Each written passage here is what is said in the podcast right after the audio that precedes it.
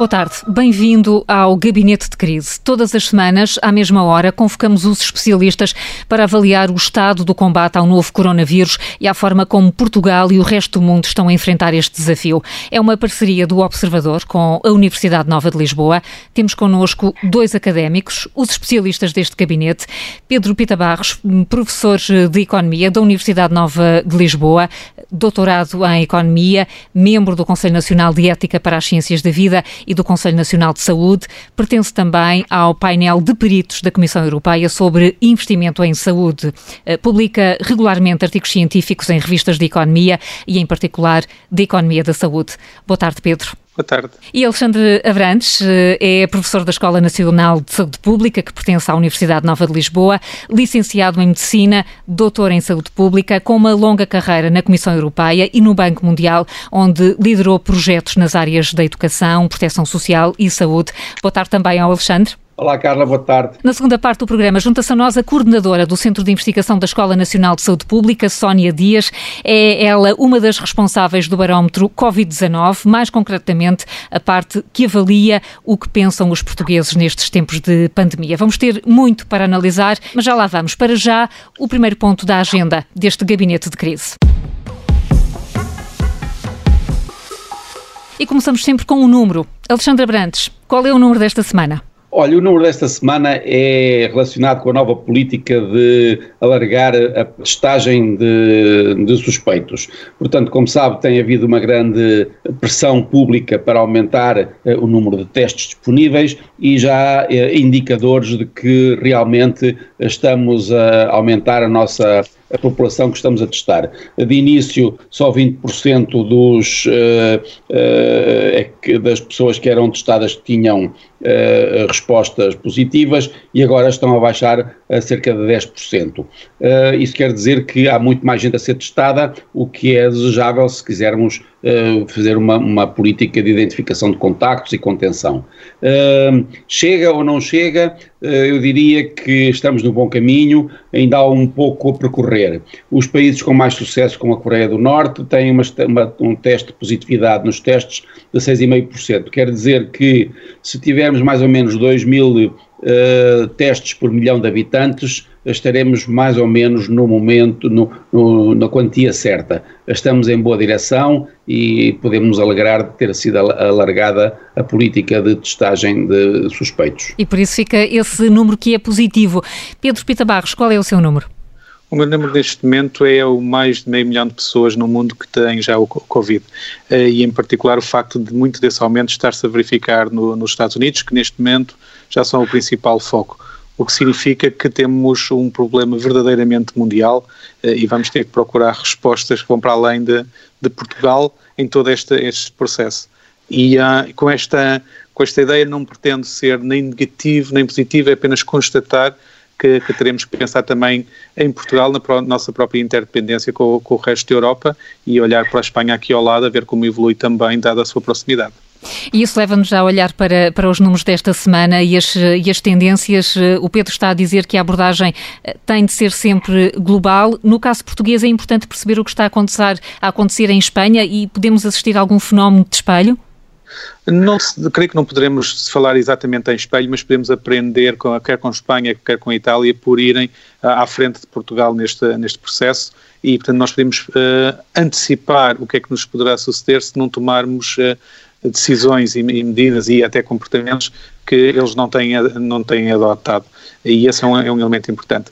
Depois, há também, em termos internacionais, um, um aspecto importante a considerarmos, que é a capacidade que a Europa possa ter, ou a União Europeia possa ter, de conseguir, de uma forma de, em cooperação, de uma forma cooperativa, lidar com os vários, com os vários países em, em situações diferentes. Uh, não estamos a falar só da parte económica, estou mesmo a falar em apoio uh, até mesmo clínico, como neste momento está a suceder com alguns doentes franceses a serem tratados na Alemanha que têm alguma capacidade.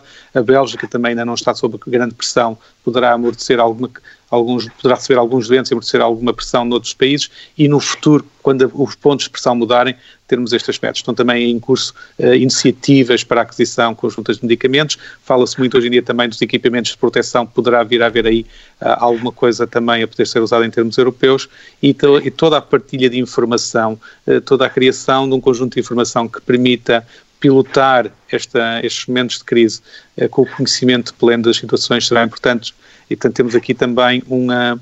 A nossa preocupação é com os doentes portugueses, mas podemos ter uma âncora também no que se passa do, nos outros países, em antecipação, em partilha de recursos, em partilha de conhecimento. Alexandre Abrantes, parece-lhe que de facto um, uh, eh, o facto, passa a redundância, de Portugal não ter sido dos primeiros países a registrar uh, casos de coronavírus, nos permitiu aprender e antecipar alguma coisa? Uh, acho que sim, Carla. Realmente, eu de início pensava que nós íamos a reboque dos acontecimentos, mas realmente, comparando as nossas intervenções e a maneira como, atua, como o governo atuou e as pessoas responderam, uh, acabámos por aprender dos outros e tomar decisões mais cedo do que os outros. Os outros, por exemplo, a Itália, que teve o problema primeiro, não tinha onde ir buscar um modelo de, de intervenção a não ser a China, enquanto nós, enfim, quando começaram a aparecer os primeiros casos aqui, já tínhamos o caso da Itália, já havia fortes epidemias tanto na França como na Alemanha e na Suíça, e portanto houve uh, algum aproveitamento das lições aprendidas nesses países e, e, e realmente acabámos por intervir uh, uh, mais rapidamente. A segunda coisa também é do ponto de vista de a resposta dos hospitais uh, e do tipo de coisas que eram, não havia experiência, portanto, uh, uh, nós tivemos algum tempo para adquirir os, os, ventiladores, para adaptar novas instalações com camas para a epidemia que, e o número de casos que precisarão de estar internados. Esses outros países que foram os primeiros a ser atingidos não tiveram essa oportunidade, portanto, acabaram por andar muito mais a reboque e não conseguiram preparar-se com o mínimo de antecedência. E o facto de, na Europa, a população ser mais envelhecida do que a dos países asiáticos faz com que os exemplos que chegam, nomeadamente da China e da Coreia do Sul, de que já falamos, são exemplos que não se podem aplicar tão diretamente aos países europeus? Não, honestamente não tenho a certeza disso, por, por uma razão simples. Nós estamos a ver na Europa também que a mortalidade está a ser maior nas, na população mais idosa. E, portanto, a lógica de proteção de população mais idosa já vinha também da, da China, onde hum. já tinha sido detectado isso. Portanto, em termos de conhecimento, nós não estamos muito diferentes da, do conhecimento que tínhamos já da experiência da China. Ou seja, são só, são só entre aspas, é os, os efeitos não? práticos, não é? Estamos com uma mortalidade enorme na Europa. E isso deve-se ao facto uh, de sermos mais velhos. E, uh, sim, mas há umas, uh, é uma parte, mas uh, o, o facto de, essa, essa parte é comum, a parte que nós temos diferente, e a Itália aparentemente foi muito diferente da China, é também o tipo de convivência entre gerações mais novas, em que a, a, a, o Covid pode ser basicamente assintomático, e gerações mais idosas, portanto, entre avós e netos, a ser muito mais intensa do que, do que noutros países, incluindo na China, e isso ter fomentado muito mais o contágio.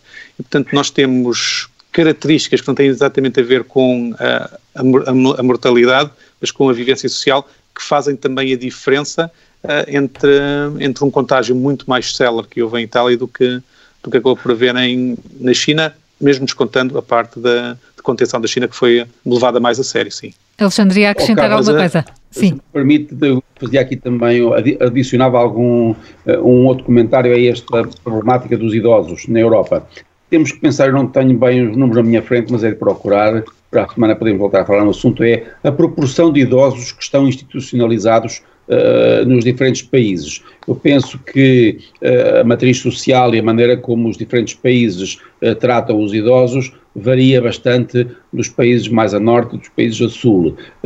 Portanto, na, no, na, Europa do Sul, uma grande parte dos, dos, idosos não estão institucionalizados, estão tradicionalmente em casa das famílias, das famílias estendidas, enquanto que nos países nórdicos, por exemplo, uh, uma grande parte uh, dos idosos estão em instituições assistidas ou alojamento assistido ou mesmo em, em cuidados continuados. Um, não sei como é que isto se vai uh, implicar na, na, na difusão da, da, epidemia, porque por um lado os idosos estão espalhados na comunidade, uh, são infectados mais facilmente porque não estão protegidos, mas por outro lado, uma vez que entra a, a infecção numa instituição, uh, aquilo espalha-se de uma maneira muitíssimo rápida. será interessante acompanharmos esse, esses, esse fenómeno, Alexandre, idosos na comunidade ou idosos na instituição. Não nos vamos esquecer, é um excelente tema para, para abordarmos para a semana. Estamos quase a chegar ao fim da primeira parte do gabinete de crise, mas vamos ainda desfazer mitos.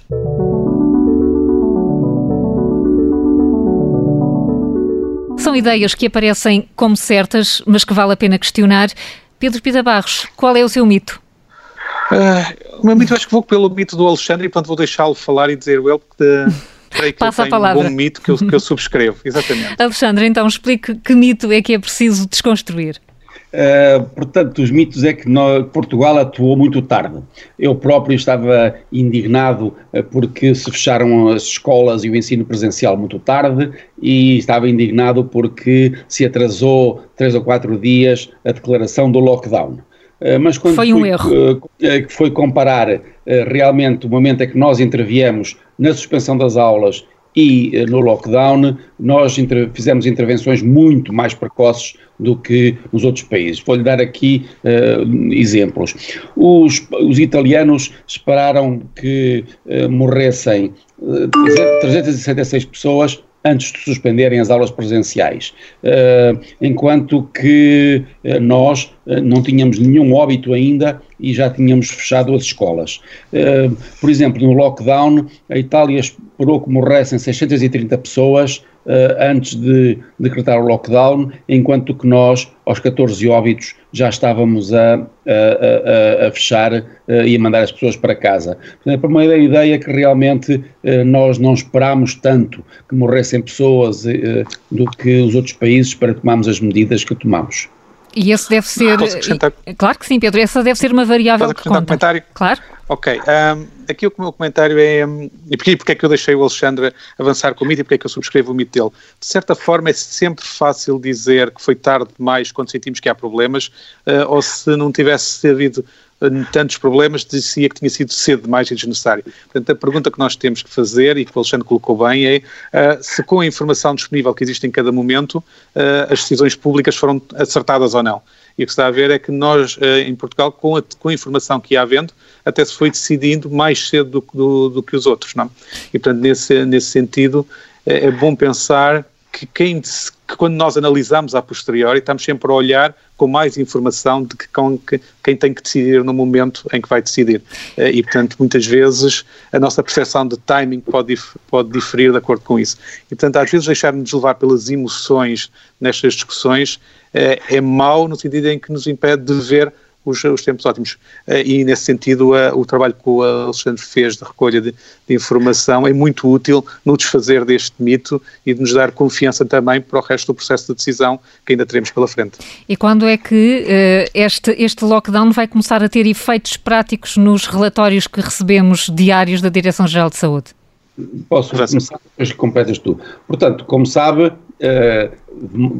a doença, desde a infecção até aos sintomas e ser o diagnóstico, etc., passa uma, duas semanas. Portanto, eu julgo que uh, os efeitos de redução já se estão a notar na transmissão da doença, mas não na sua manifestação. Vamos ter que esperar umas, desde o lockdown umas duas semanas para, enfim, que o número de doentes infectados, enfim, possa diminuir, não é? Então, talvez para a semana já consigamos é olhar para isto de outra forma. Segunda, sim, na, na próxima, na segunda-feira a seguir a fazer 15 dias de lockdown. Muito bem. Caiu um mito, depois da atualização das notícias, regressamos com companhia. A coordenadora do Centro de Investigação da Escola Nacional de Saúde Pública, Sónia Dias, chega ao gabinete de crise. Até já.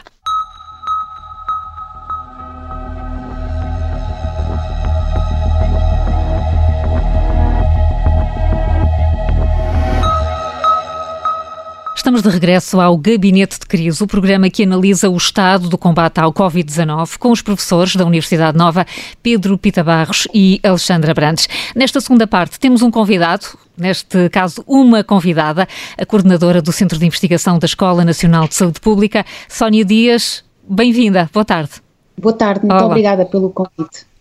Bem-vinda. A segunda parte do Gabinete de Crise começa sempre com uma nota de esperança.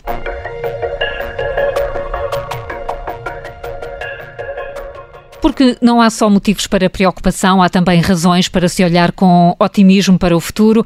Alexandra Brandes, quer começar? Sim, eh, posso começar. Portanto, estamos todos muito preocupados com a, crise económica que eh, se avizinha. No entanto, se formos ler alguns artigos de especialistas de, do Financial Times, alguns deles têm perspectivas de que, uma vez passada a parte pior da epidemia, que a recuperação económica eh, pode ser mais rápida do que é no, em outras crises. E eles usam bastante até o caso da China, em que uh, a economia já está a arrancar com uma certa velocidade, muito mais rapidamente do que eles tinham uh, previsto. Portanto, uma recuperação mais rápida é o que, é o que se espera, essa recuperação económica. Pedro Pita Barros, e a sua nota de esperança? Curiosamente, o Alexandre tocou no ponto económico, mas eu vou tocar no outro ponto que não é exatamente económico.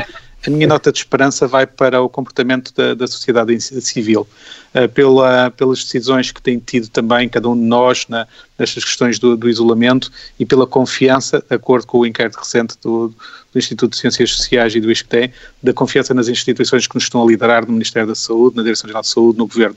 Uh, o facto de, também segundo um outro inquérito que, na, que, nós fizemos na Universidade Nova, as pessoas terem começado a ter alguma parte do isolamento ainda antes das medidas do estado de emergência, mostra que, mesmo que de vez em quando existam uns fura-quarentenas, como já ouvi chamar, uh, em geral a população está muito alinhada, também muito preocupada, mas muito alinhada com as medidas que estão a ser tomadas, uh, o que é uma diferença muito grande para com o que surgiu na, em Itália e depois em Espanha e que nos dá alguma esperança de que vamos conseguir atalhar o caminho mais rapidamente do que esses países fizeram. Este empenhamento cívico é também notável, e deixe-me reforçá-lo agora, pela possibilidade de podermos vir a contar com médicos que já tinham sido reformados e que estão a, a, correr, a acolher o apelo da Ordem dos Médicos para que voltem a, intervir e voltem a trabalhar. Portanto, e, e, na sociedade em geral nós vemos esse tipo de mobilização de vontade de contribuir para o bem comum. Eh, e isso parece-me ser muito saudável na sociedade portuguesa e é um motivo de esperança de conseguirmos eh, todos juntos ultrapassar este período difícil. Pedro, que excelente pretexto para convocarmos já a Sónia Dias, não vamos perder mais tempo. Ela é a coordenadora científica do barómetro Covid-19. Uh, Sónia, quer explicar-nos qual é a ideia deste instrumento, este barómetro Covid-19? Eh, muito bem, então o barómetro Covid-19 é no fundo uma parceria entre a Escola Nacional de Saúde Pública eh, da, da Nova e o Expresso e na verdade eh, preocupa-nos ir começando a acompanhar passo e passo aquilo que é a evolução da pandemia em Portugal. De uma forma muito breve, podemos dizer que o barómetro inclui três componentes que são coordenados por diferentes um, professores da, da escola.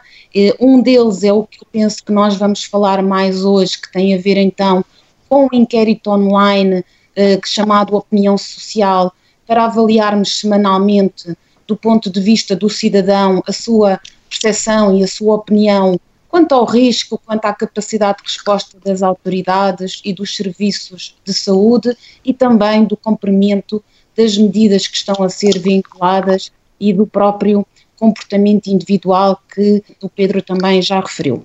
Depois, uma segunda componente tem a ver então com a questão mais da epidemiologia e, portanto, percebermos uh, onde estamos e para onde vamos em termos de, uh, das questões mais epidemiológicas, e aqui temos os estatísticos, epidemiologistas e os matemáticos a trabalhar para desenvolver modelos que nos permitam analisar como é que, e prever a evolução dos casos uh, em Portugal. E, e essa, fim, sim, força, Sónia. Só uma última componente, claro. que é então a questão das políticas e qual é que é o impacto que estas políticas têm tido uh, na evolução da epidemia, mas também nas respostas. E isto comparando permite-nos, no fundo, comparar as medidas que estão a ser adotadas em diferentes países um, e conseguirmos fazer uma breve análise de qual é que será o impacto que cada uma das medidas está a ter e adequar uh, esse, essas medidas de forma a ajudarmos também na escolha de quais são as medidas necessárias e aquelas que, na verdade, podemos provavelmente deixar para uh, segundos momentos, que na verdade também foi aquilo que eu tinha uh, referido. Estes são assim os três principais componentes do barómetro. E já vamos olhar, eh, claro, com, com mais detalhe para, para o comportamento da população, isso é importante eh, percebermos melhor uh, neste, neste programa, mas o que lhe ia perguntar é se estas conclusões e este trabalho está a ser articulado com as autoridades de saúde. Um, sim, o, nomeadamente a questão do, do, do barómetro, da, da opinião social, mas também depois dos modelos e do impacto das economias, da, da, das políticas e das respostas, na verdade procura ser um instrumento que rapidamente possa dar informações para se adequar às respostas e, e as estratégias. Na verdade, estamos todos a aprender com uma epidemia, como se tem dito, que é um, muito imprevisível e, e, tem, e tem muito pouco conhecimento. Portanto, procuramos nesse sentido estar uh, adequados e a ajudar toma na tomada de decisão. Este barómetro Covid-19 já tem conclusões da primeira semana. O que é que destacaria? Olha, em primeiro lugar, e até uh, um bocadinho no sentido daquilo que tem sido também boas notícias e a, associação e, e, o empenhamento que a sociedade civil está a ter, eu acho que é de realçar o envolvimento que a sociedade civil teve uh, na, na adesão ao nosso estudo. Nós lançámos o questionário há cinco dias e temos mais de 130 mil questionários respondidos. É um questionário online e, portanto, nesse sentido, eu penso que quer a academia se está a aproximar de investigação que procura de facto responder às necessidades do terreno uh, e não apenas à, à, investigação que muitas das vezes fica apenas no papel e dentro dos académicos, mas por outro lado também aquilo que tem sido o apoio da sociedade civil uh, a fornecer conhecimento que nos permita compreender melhor o que está a acontecer no terreno. Portanto, eu acho que isto é de facto uma, um, um aspecto positivo e queríamos agradecer a todos os que nos têm apoiado nesta construção de conhecimento. Em termos de, de resultados e, e, e focando-nos talvez aqui numa primeira fase nos aspectos mais positivos, no, o nosso estudo vai de facto de acordo com aquilo que também vem tem sido uh, apontado por outros questionários, no sentido em que uh, a mensagem está a passar, eu acho que esta é uma das primeiras e grandes conclusões do nosso, do nosso barómetro e do nosso opinião social, que tem a ver com a maior parte das pessoas, a grande maioria, considera que as medidas que estão a ser veiculadas, quer para a Lideração Geral de Saúde, Ministério da Saúde e autoridades, são muito importantes e são as adequadas. Portanto, denota-se aqui um alinhamento entre a população e as entidades governamentais. Por outro lado, denota-se também o mesmo alinhamento relativamente aos comportamentos individuais. A grande maioria refere à adoção das principais medidas reforçadas pelas autoridades de saúde no que respeita à prevenção da propagação, como por exemplo a lavagem das mãos e o distanciamento físico. Foi muito interessante um, quando nós perguntámos concretamente qual é que era, se saem de casa e se saem somente em situação de absoluta necessidade, nós tivemos 90% das pessoas a dizer que só sai em situação de absoluta necessidade. Portanto, vai no encontro de, de outros estudos e provavelmente de um comportamento diferente de outros países, eh, países europeus em que os portugueses estão de facto a acatar estas medidas. E essa, é. essa ideia de que a mensagem está a passar é importante, mesmo com alguma margem de erro para aquelas pessoas que não dizem exatamente a verdade sobre as vezes que saem e, e o nível de necessidade que têm de sair de casa.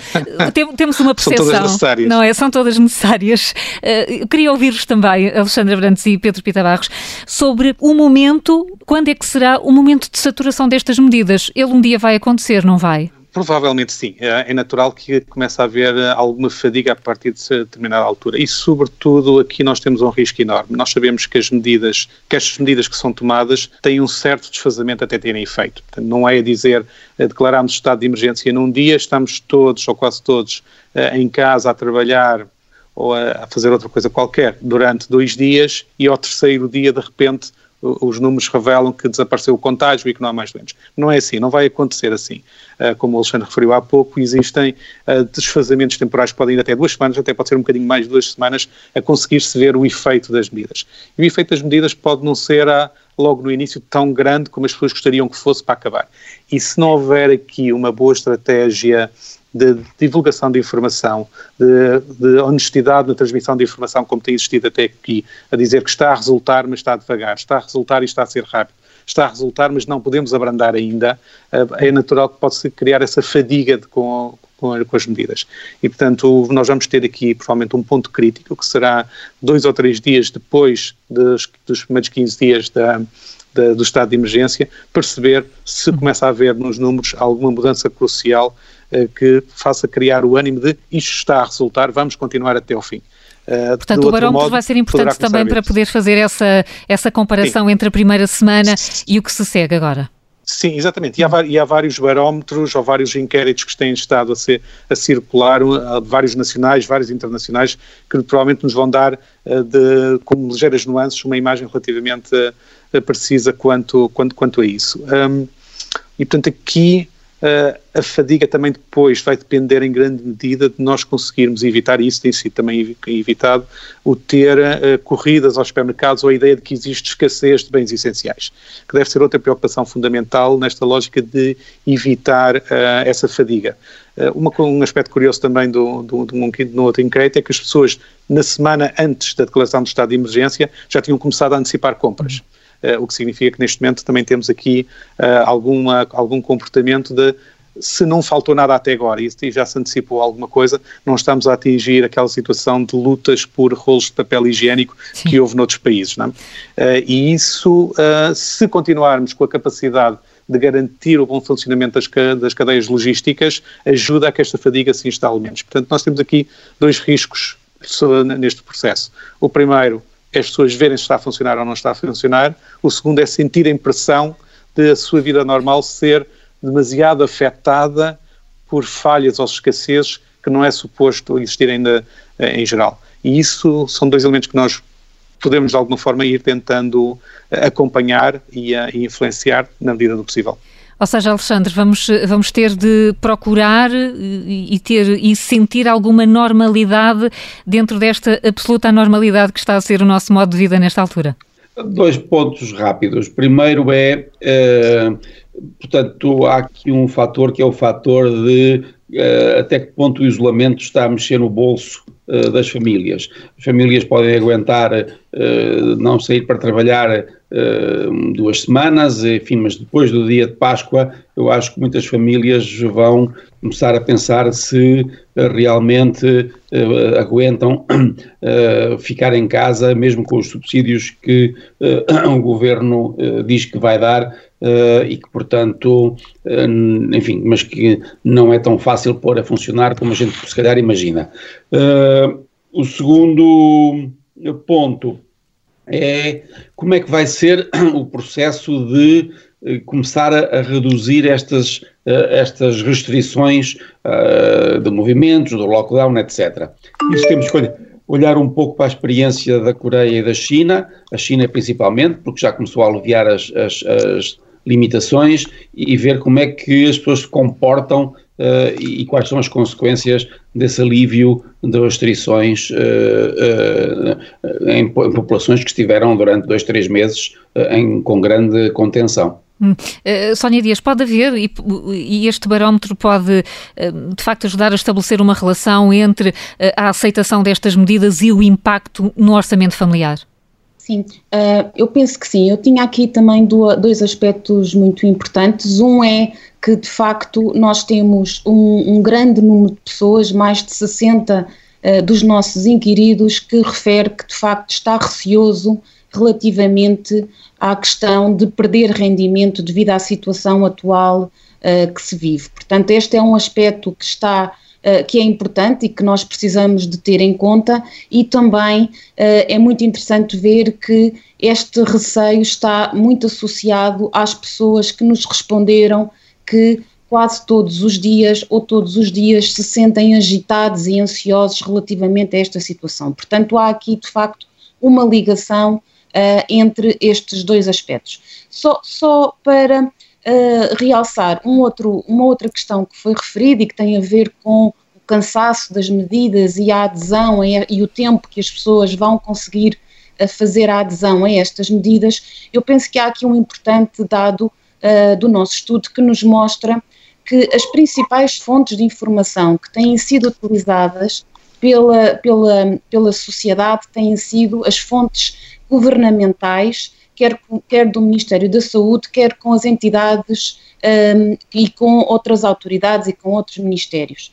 E, portanto, isto permite-nos um, perceber que as pessoas estão ligadas a informações que são credíveis e talvez por isso tenham uh, melhor aderido àquilo que tem sido um, as, as orientações. Por outro lado, acho que é muito importante dizer que o principal canal de informação escolhido tem sido os telejornais e a comunicação social. Portanto, há aqui um papel da sociedade como um todo de podermos informar com clareza, uh, de mostrarmos como está a situação e através desta transparência e desta adesão, de facto, a fontes de informação credíveis, conseguirmos ir gerindo a ansiedade da própria população e, ao mesmo tempo, também a, a, a adesão àquilo que vão ser as medidas necessárias ao longo do tempo, que nós próprios também não temos total conhecimento, não é?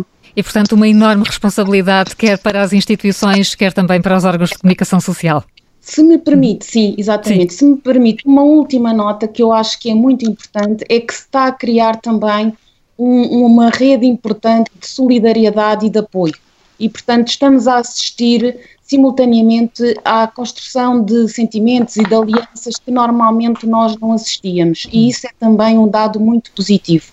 Por exemplo, quase 80% dos nossos respondentes refere que vai e pode contar com o apoio não só dos familiares, mas, por exemplo, de pessoas conhecidas da sua comunidade para adquirir bens, produtos de farmácia em caso, em caso de necessidade, não é? Portanto, hum. está-se aqui também a gerar um sentimento que eu acho que é muito interessante e que pode, de alguma maneira, colmatar uh, algum do, do sentimento mais negativo associado ao isolamento social. Sónia Dias, é vamos, sim, mesmo posso, para terminar, estamos mesmo um a terminar. rápido? Claro. Ok.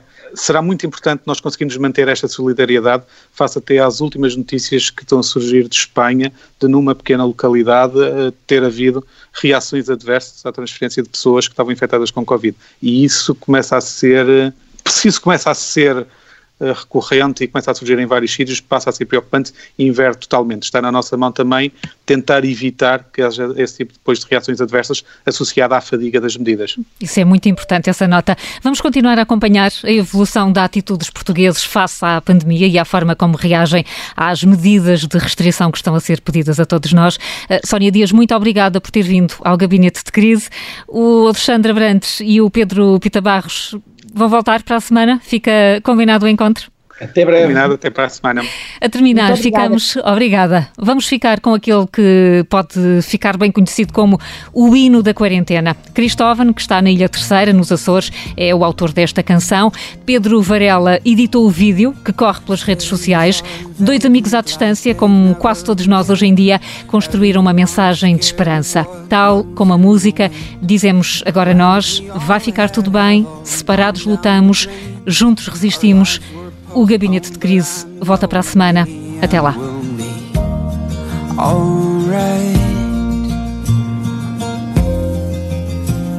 We stand together as one. Coronavirus is, they don't have a permanent. People need to move into those houses today. People are lining in grocery stores. Silence is screaming the fear in their hearts. Don't give up your faith, no, don't let your light fade. Together we'll get through the dark of these days. Two or three months, they're saying on TV. Be safe in your shelters and soon we'll be free. One day we'll remember the hardest of times when distance meant love and it kept us alive andrà tutto bene. Everything will be alright. Andrà tutto bene. Everything will be alright.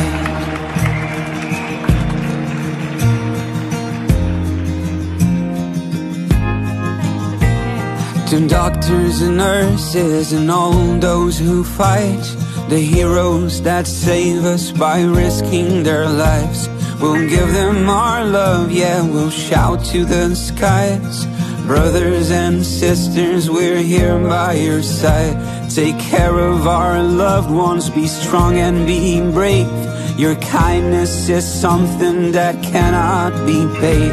And when this is over, the memories will shine of those who passed on and those who stood in line. A few more months, the anchorman said, Divided we fight, but united we stand. One day we'll remember the hardest of times when distance meant love and it kept us alive. Andrà tutto bene.